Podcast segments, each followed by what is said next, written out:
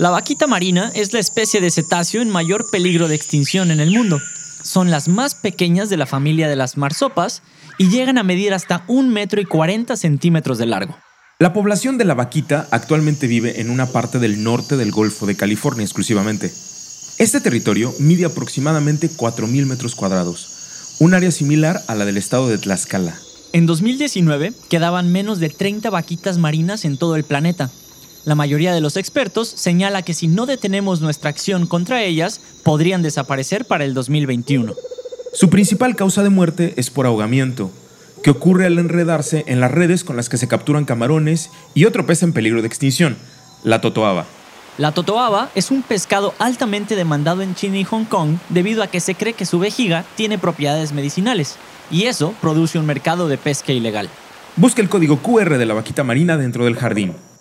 La tortuga laúd es el reptil más pesado y la más grande de todas las tortugas en el planeta, llegando a pesar 700 kilos y puede crecer hasta 2 metros de largo. Se distingue del resto de las tortugas vivientes por la falta de un caparazón óseo. Tiene la capacidad de regular su temperatura corporal, lo cual la separa del resto de tortugas y ha generado muchas investigaciones de interés científico. Su amenaza principal es la actividad humana, especialmente el plástico que se encuentra a la deriva en el océano. Lo que sucede es que su fuente principal de alimentos son las medusas. Así, las tortugas se asfixian comiendo pedazos de plástico transparente. Anidan principalmente en las costas de Michoacán, Guerrero y Oaxaca. En menos de tres generaciones, su población ha disminuido un 97%. Los espacios de anidación continúan siendo perturbados y sus huevos aún son colectados para consumo humano. Hoy existen menos de mil tortugas laúd en todo el mundo. El lobo mexicano es uno de los mamíferos más raros y en mayor peligro de extinción de todo el continente. Su principal amenaza es la pérdida de su hábitat y la caza. Las poblaciones de herbívoros, que son su principal alimento, también han sido diezmadas por los humanos. El uso de trampas, la destrucción de madrigueras y el uso de veneno se utilizaron indiscriminadamente en las últimas décadas. Según la Comisión Nacional de Áreas Naturales Protegidas, solo quedan 31 lobos grises mexicanos en la naturaleza, debido a un programa de reintroducción. Algunos reportes habían declarado esta especie extinta en vida silvestre. El ajolote mexicano, es una salamandra oscura de hasta 30 centímetros de largo.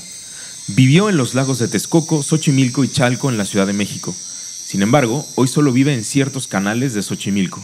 Hoy en día se estima que existen unos 36 ajolotes por kilómetro cuadrado en los canales de Xochimilco.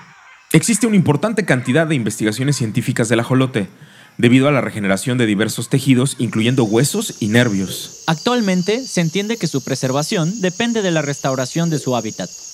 La guacamaya roja ha sido exterminada en Tamaulipas, Tabasco, Oaxaca y Campeche.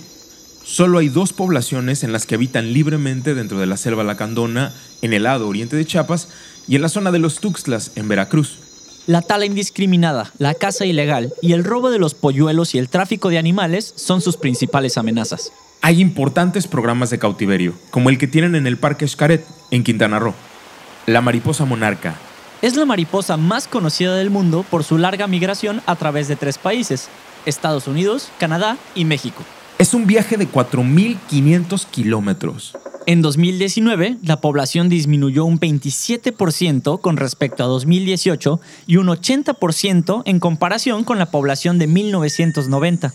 Una amenaza importante es la erradicación de una de las fuentes principales de alimento de la oruga de la mariposa a causa de un herbicida. Según los estudios, las mariposas perdieron más de 668 mil kilómetros de hábitat en las últimas décadas. Esto incluye la tala indiscriminada en los bosques de Oyamel en Michoacán, que son esenciales para la época de hibernación de la mariposa. El coral cuerno de alce. Fue una de las especies dominantes en los arrecifes del Caribe. Pueden formar colonias muy grandes, de hasta 2 metros de altura y 4 metros de ancho. Son especies clave debido a que proporcionan refugio a una enorme cantidad de especies, conformando un ecosistema en sí mismos. El calentamiento global es su amenaza principal, además del deterioro del agua por diversos contaminantes. Ambos factores, resultado de la actividad humana. El pepino de mar. Es un equinodermo descendiente del linaje de una de las especies más antiguas de la Tierra. Es pariente de la estrella y el erizo de mar existe una importante demanda a nivel global de esta especie, lo que ha causado su declive en pocas décadas. Se ha descubierto que es una especie clave en el equilibrio de la alcalinidad del agua y la producción de componentes nitrogenados para diversas comunidades de microorganismos.